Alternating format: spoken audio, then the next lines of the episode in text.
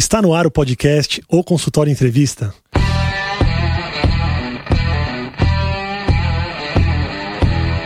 Bem-vindos, eu sou Daniel Kruglenski, médico, cirurgião do aparelho digestivo e entrevisto especialistas em diversas áreas que vão nos ajudar a crescer na carreira, melhorar a conexão com os nossos pacientes e a se desenvolver na profissão.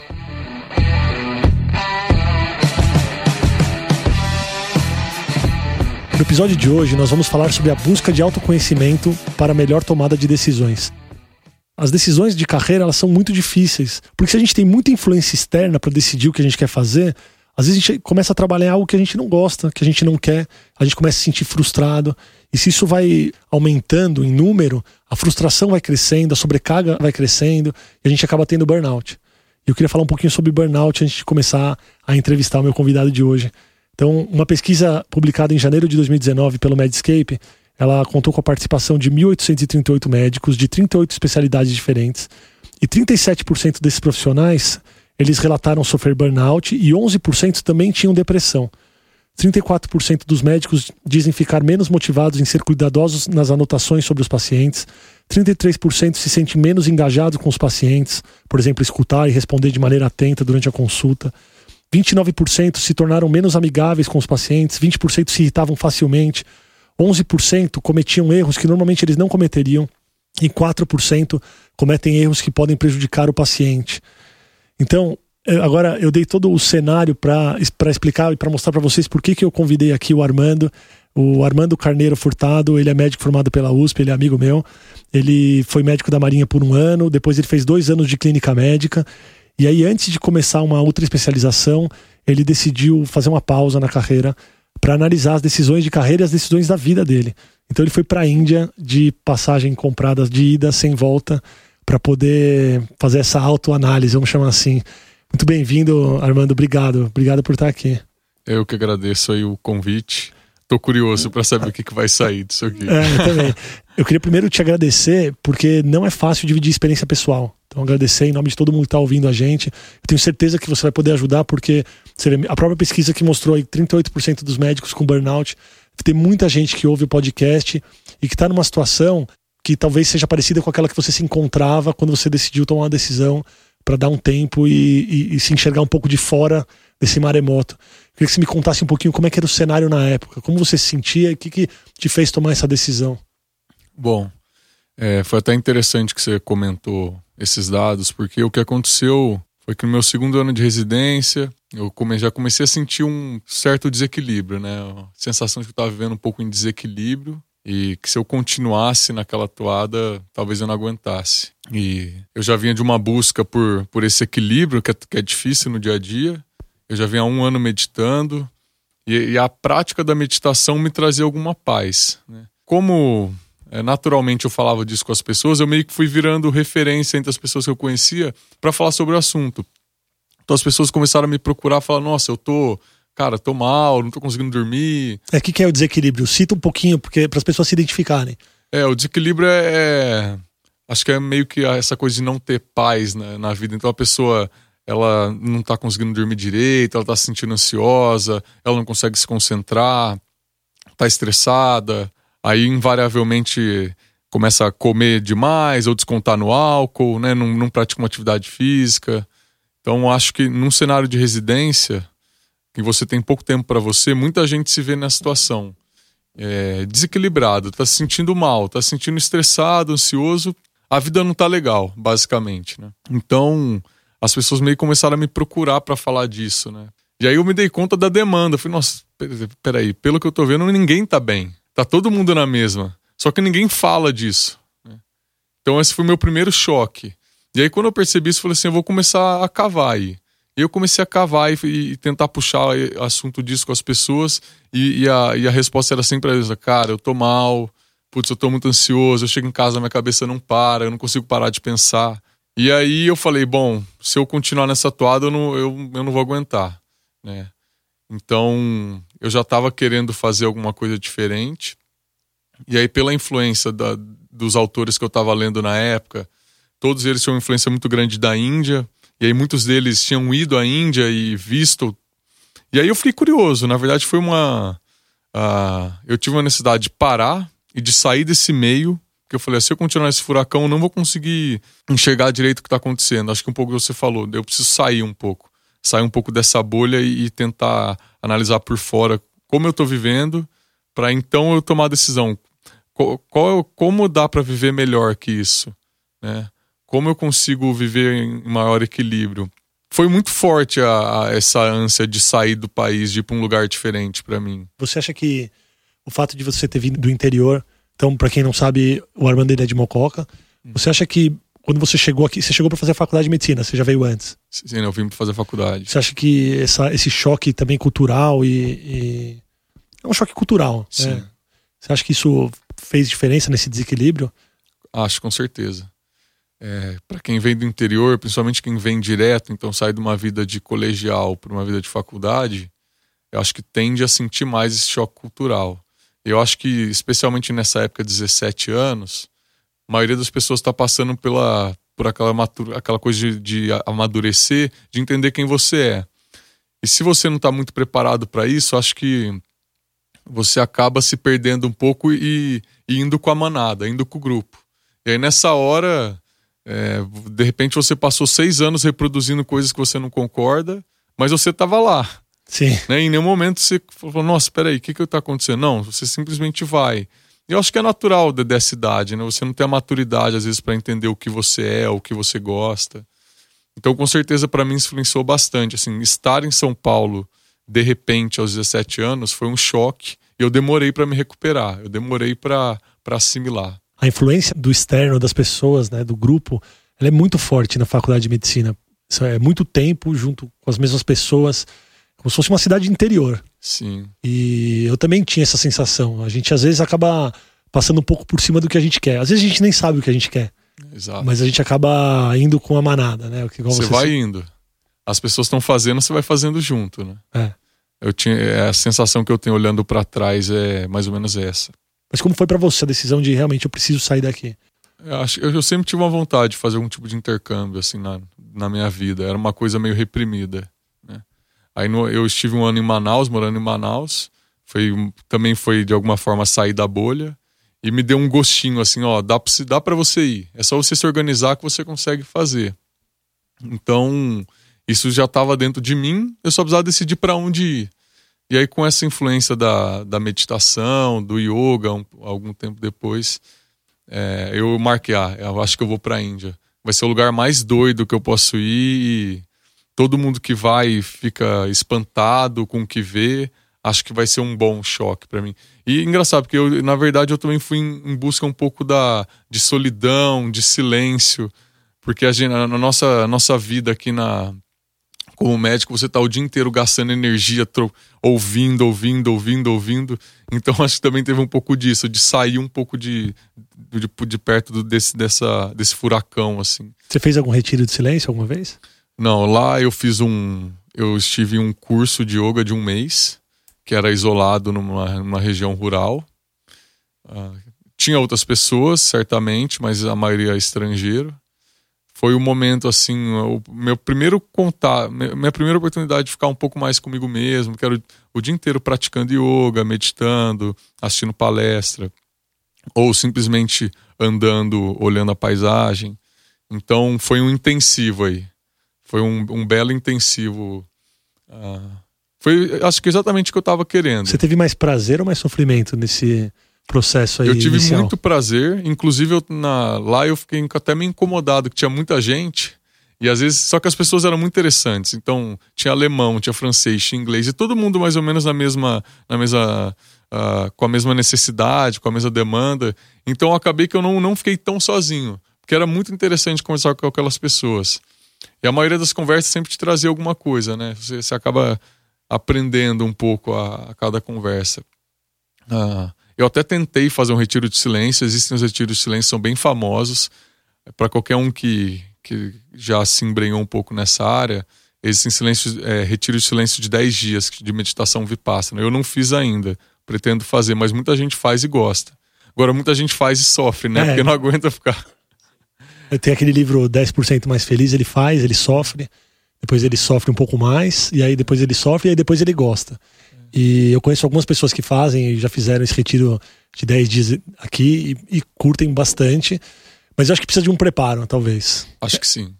Você, você me contou uma história muito interessante, porque você foi sozinho, mas você encontrou um amigo? Sim. Como é que. Na ocasião em que eu comecei a pensar sobre a viagem, uh, os meus colegas de residência, a gente conversava sobre isso e todo mundo achava meio loucura, né? Ah, o que você vai fazer lá? Faz logo, continua logo a residência. Eu tinha um colega de residência especialmente que também estava com, com, o mesmo dilema que eu. Ele estava um pouco, pouco perdido, uh, sem, sem ter certeza do que estava fazendo. Aí eu falei, cara, tô indo pra Índia, você quer ir? Aí ele titubeou, eu comprei minha passagem, ele demorou um tempo, depois ele falou, bem, comprei. Fui um mês antes e ele chegou, ele chegou na Índia e ficou alguns dias sozinho. Aí um belo dia ele me, me ligou para contar a história que esse amigo meu ele é bem cético, né? Não costuma acreditar em nada, em poder maior, nada disso em Deus. Mas ele me ligou e falou: Cara, você não sabe, eu tava andando aqui na rua e eu queria comer um salgado. E eu fui comprar um, uma samosa, que é um pastelzinho frito. E lá na Índia, essas comidas de rua eles te dão um pedaço de jornal. Pra, acho que para economizar, né? É um pouquinho nojento, né? Te dão um pedaço de jornal. Geralmente esses jornais são todos em hindi, né? Que é a, que é a língua local. E aí a, a, primeira coisa que eu fazia era jogar o jornal fora. Eu preferia minha mão suja do que o, do que o tempo, jornal. Quanto tempo você demorou para comer a primeira comida de rua lá? Ah, não, acho que uma semaninha eu já tava corajoso já. Ah. Principalmente se fosse frito, né? Aí esse colega meu, ele pediu o pastel e na hora que ele pegou o pastel, que ele olhou para pastel, no jornal tinha uma manchete escrita é, em inglês, né? Aonde você, aonde você acha que está indo? Aonde você pensa que está indo? Aí ele pegou o jornal, virou, na, no verso tinha umas coisas escritas em Índia, ele virou de volta para a manchete, e aí o, a, o artigo da manchete estava recortadinho, bonitinho. Do lado tinha quadrinhos, tinha algumas outros, alguns outros escritos, todos recortados ao meio, mas curiosamente o pedaço de jornal poupou o artigo. E aí ele falou: ah, deixa eu ler isso aqui, né? Já tô aqui. Ah. E aí ele começou a ler, e, e, e a, o artigo era mais ou menos assim: ah, muitas vezes na vida a gente, a gente simplesmente ah, caminha sem saber o que a gente está fazendo, sem parar para pensar. A gente pensa que só porque a gente fez, teve certos hábitos até, até este momento da vida, que a gente vai ter que continuar fazendo as mesmas coisas. O primeiro parágrafo foi assim, o segundo parágrafo ele começava assim: Vamos tomar um exemplo. Suponha que você é um médico e passou os últimos 10 anos da sua vida estudando e trabalhando, e de repente você se dá conta de que você não sabe o que você quer. Talvez seja a hora de você fazer alguma coisa diferente. E aí ele falou, cara, não é possível. não é possível, tem alguma coisa aqui. E aí o, o, resto do artigo ele basicamente fala assim, cara, talvez seja a hora de você testar coisas novas, se permitir uh, ver se você se a sua, se, qual é a sua, né? Talvez você não, não seja feito para isso, né? E aí ele falou, cara, eu não acredito em Deus e nada, mas isso aqui balançou comigo.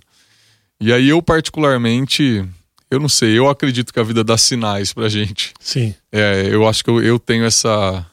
Eu sou uma pessoa de fé. E foi tipo, nossa, obrigado. Foi tipo assim, ó, beleza, vai nessa que acho que você tá, você tá fazendo algo que, te, que é a sua hora de fazer isso. Muito legal essa história. Ele tem esse artigo? Ele tem isso guardado? Ele tem, tem guardado as sete chaves. Você podia pedir pra ele mandar uma foto ali. É, eu tenho a foto. Você me manda? Tem, eu vou postar. Eu vou depois. postar no, no Instagram do, do, do, Consultório Evento. Legal. Só dar uma olhada. Obrigado, agradeço. Tem pessoas que estão que se sentem incomodadas e vão procurar ajuda. Uhum. Embora as faculdades se esforcem para acolher essas pessoas, existe um certo tabu e talvez fosse muito mais fácil para um colega chegar para você e falar: oh, Armando, pô, não tá legal, tô assim, do que procurar uma ajuda profissional é, de saúde mental. Mas uma pessoa que já começa a identificar que tem um problema já é um bom ponto porque ela já identificou que tem um problema. Mas tem gente que está no meio do furacão e não, e não percebe. Existe alguma coisa que a gente pode fazer por essas pessoas? Você conseguiu ajudar alguém nesse processo todo aí antes de ir, com essas pessoas que conversaram com você? O primeiro passo é falar a respeito. Né? Acho que, a, pelo menos na faculdade de medicina aqui já tem esse, esse movimento de falar a respeito. Mas a impressão que eu tive é que a partir do momento que você começa a falar, é o start para você entender que você não tá legal, né? Então, trocar, fala pra gente, geralmente para homem é muito difícil, né? Falar como você tá se sentindo, a gente não foi treinado para isso, né? Mas acho que a partir do momento que você começa, você pelo menos tenta, isso já, já, é, o, já é o primeiro passo. aonde você vai procurar ajuda depois, aí eu não sei, né? Tem gente que, que consegue se equilibrar com uma atividade física, ou com uma terapia, ou meditação, ou mesmo começando a, a, falar disso com amigos. Para mim foi muito bom eu, eu, ter, eu poder trocar isso com, com os meus amigos. Acho que a sensação de não tô sozinho nessa, ela é essencial. E foi o que eu senti assim, né? Porque, nossa, eu não tô sozinho nessa, tá todo mundo mal, só que as, as pessoas não estão falando a respeito. Você teve a oportunidade de viajar e para Índia e tal, mas quem não tem essa oportunidade, qual seria o seu conselho? Então a pessoa está meio perdida aqui, o que, que você acha que ela deve fazer? Precisa haver uma mudança, precisa haver um gasto de energia, né? Então a sua vida não vai mudar se você continuar fazendo as mesmas coisas. Então eu arriscaria tentar, né? Acho que na, no fundo da, do seu coração você sabe que seu corpo às vezes está pedindo alguma coisa, ou tenta, tenta tal coisa, sei lá. Estão tá, me chamando para ir na igreja, eu tô com vontade, sei lá, vai. Ou é, tenta como. Tem gente, muita gente pergunta de meditação, que tá um pouco na moda, né? Eu falo, cara, baixa um aplicativo, senta e começa. Não tem, não tem magia na coisa, né? Acho que tem que tentar, tem que, tem que se dar, tem que se permitir tentar essas coisas. Ah, geralmente a gente fica na inércia, né? É difícil você mudar um hábito, alguma coisa. Então, se eu pudesse me dar um conselho para eu mais jovem, eu falaria, cara, vai, vai, tenta, porque se você se você sentir bem, o, vai, vai ser muito bom, vai ser muito bom. O esporte também, né? Algum hobby, lazer. Sim, acho que atividade física, que é uma coisa que a gente entra nessa rotina, a gente vai deixando de lado. Uma das primeiras coisas que a gente deixa de lado é a atividade física, né? É. Nessa vida de recém-formado, assim. Como lidar com as críticas, com os comentários? Porque é um meio. Quando você, por exemplo, decidiu começar a meditar, ou quando você decidiu ir para a Índia, você teve comentários, críticas, isso, isso aconteceu dentro do meio que você. Sim, acho que naturalmente, né? inclusive dentro da minha família, as pessoas, que, que esquisito, né? O que, você está indo fazer lá? Mas eu acho que chega um, um ponto na vida, você a, alcança uma maturidade, tem certas coisas que você tem certeza que você tem que fazer. Né? E a minha sensação era essa: nossa, isso eu tenho que fazer isso. É, não sei dizer como ou porquê, mas simplesmente cresceu em mim e eu estava sensível bastante para perceber isso. E aí eu acho que quando você está decidido assim, é, não há quem, quem te tire da, da sua, do seu caminho, né? Essa pausa não te deu um pouco de medo? Sim. Em relação à carreira? Acho que sim.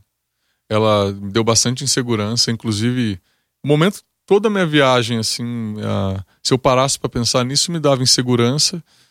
Mas acho que a vida é isso, né? A vida não é não é tão simples, né? As decisões você tem que arcar com as consequências, né? Eu, eu pesei, acho que sim, pesei que eu teria um, um prejuízo aí profissional temporário. Mas não sei, foi o que eu te falei, fez tanto sentido para mim na época que eu falei, cara. Mas qual foi o prejuízo? O, acho que eu fiquei, eu fiquei um tempo fora, assim, né? Fiquei seis meses sem trabalhar. Então, foram seis meses sem trabalhar, eu fiquei. É, perdi um pouco a mão, né? Demorei uns três, quatro meses para voltar ativa, para pegar o jeito de novo. São é um tempo que você deixa de estudar também, né? Que medicina a gente está sempre estudando. Então, por exemplo, eu voltei e aí eu conversando com os colegas que ficaram no Brasil e estavam estudando, falei, nossa, eles estão eles estão sabendo bem mais que eu, mas de medicina, né? É. Mas acho que, sei, é a vida, né? Você tem que, tem que escolher. A minha escolha foi essa. Você prestou a prova de residência antes de. Eu prestei depois. Assim que eu voltei, eu, eu defini que eu ia prestar. Porque eu voltei também, a, vida estava muito. Uh, eu não tinha nada fixo, né? Quando eu voltei. Imagina, eu voltei de repente, eu não tenho emprego, eu não tenho nada, não tenho nenhum plano. Eu falei, não, deixa eu determinar um plano para poder ter um norte a seguir. E aí eu acabei prestando até. Uh, não, eu tentei não me estressar muito com isso. Passei.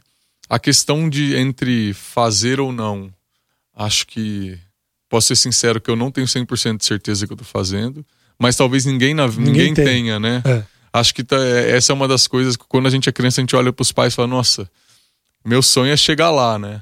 Eles têm para os pais é, dão a impressão de ter certeza do que estão fazendo, mas vai ficando mais velhos, essa certeza nunca nunca chega, né? É. Eu acho que você até falou, acho que talvez seja muito mais sobre o que eu não quero fazer, né? É. Porque acho que quando você está fazendo algo que você não quer, você sabe que você não quer. É só que você precisa só dar ouvido a isso. Porque às vezes a gente nem sabe que a gente não quer, mas o corpo de alguma maneira dá esse sinal. A gente sabe que o, o que não pertence a nós, né? Mas a gente precisa estar sensível para dar ouvido a isso. Só para ilustrar, né? Acho que a faculdade é o momento em que você não está sensível a isso. E você faz muita coisa que você não, nem sabe que você, mas não, não te pertence, né? não é teu. Uma, aí uma vez que você formou, trabalhar catalisa essa maturidade, né? E aí começa a ficar meio insuportável uh, reproduzir coisas que não são suas. Sim. E você começa a fugir disso, né? Ou achar maneiras de escapar Sim, que talvez não sejam tão saudáveis aí pro seu dia a dia. sim. Acho que a gente vê muito, principalmente residente de fora, né? Que vem e fica muito atordoado aqui na, nessa vida de residente e acaba apelando pra bebida, porque é o que tem, né? Você tá num lugar sozinho, São Paulo, numa, numa rotina bem atordoada, acho que vo- você acaba tentando esses outros meios. Mas voltando à questão da decisão, então pra mim foi mais algo assim, ó, eu sei o que eu não quero, eu não tenho certeza do que eu quero, mas tá fazendo sentido. Eu vou tentar. Se não der, também a gente muda de caminho, né? Sim. Acho que por exemplo, você há 10 anos atrás não sabia que você ia gravar podcast, mas a coisa vai te levando pra isso, né? Sim.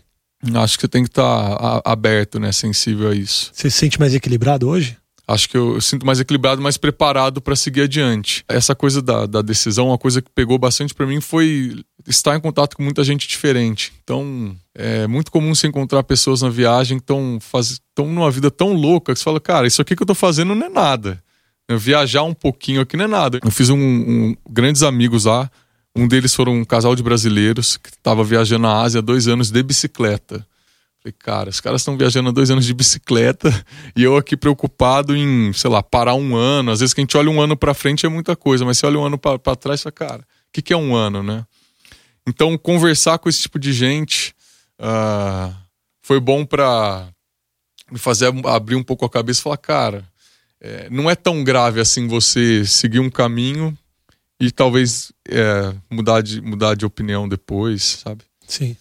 E aí, no fim das contas, o que você falou de equilíbrio, acho que sim, estou mais equilibrado.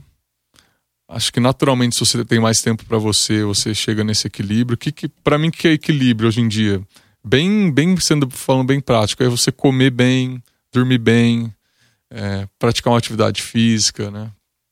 Ah, tomar cuidado com o abuso. Então, assim, acho que é, a bebida, tal, social faz parte, mas pa- pra mim, isso é bem pessoal, né? O equilíbrio, ele, ele é algo tudo bem ponderado, assim, mas é a- é a- esse é o meu equilíbrio, né? Não significa que é o de todas as pessoas. Se você pudesse deixar um recado pra essa pessoa que tá um pouco insegura, pra se fosse um amigo seu aqui ouvindo o podcast e amanhã te contatasse, qual que seria a mensagem que você daria pra essa pessoa? Se você não sabe o que você quer, tá tudo bem. Talvez seja a hora de você tentar coisas novas e se você tá inseguro, todos estamos de alguma maneira, né? Acho que vale a pena tentar coisas novas e falar sobre isso com quem tem carinho por você, com quem você ama e tudo mais. A vida não é fácil, mas viver não é fácil. Se você estiver sentindo que tem uma coisa que tá muito errado, que não tá legal, seu corpo tá dando sinais, você não consegue dormir, você tá muito ansioso, dá uma pausa de seis meses, de um ano, não mata ninguém. Tá aqui, ó, tá vivo, tá bem, vai começar a residência. Corado, hidratado. É, corado. mas, mas é verdade, às vezes a gente vai no automático, a gente não se percebe e a gente fica com medo da pausa, achando que a pausa vai prejudicar, ou que a gente vai sair muito atrás de, alguma, de uma outra pessoa.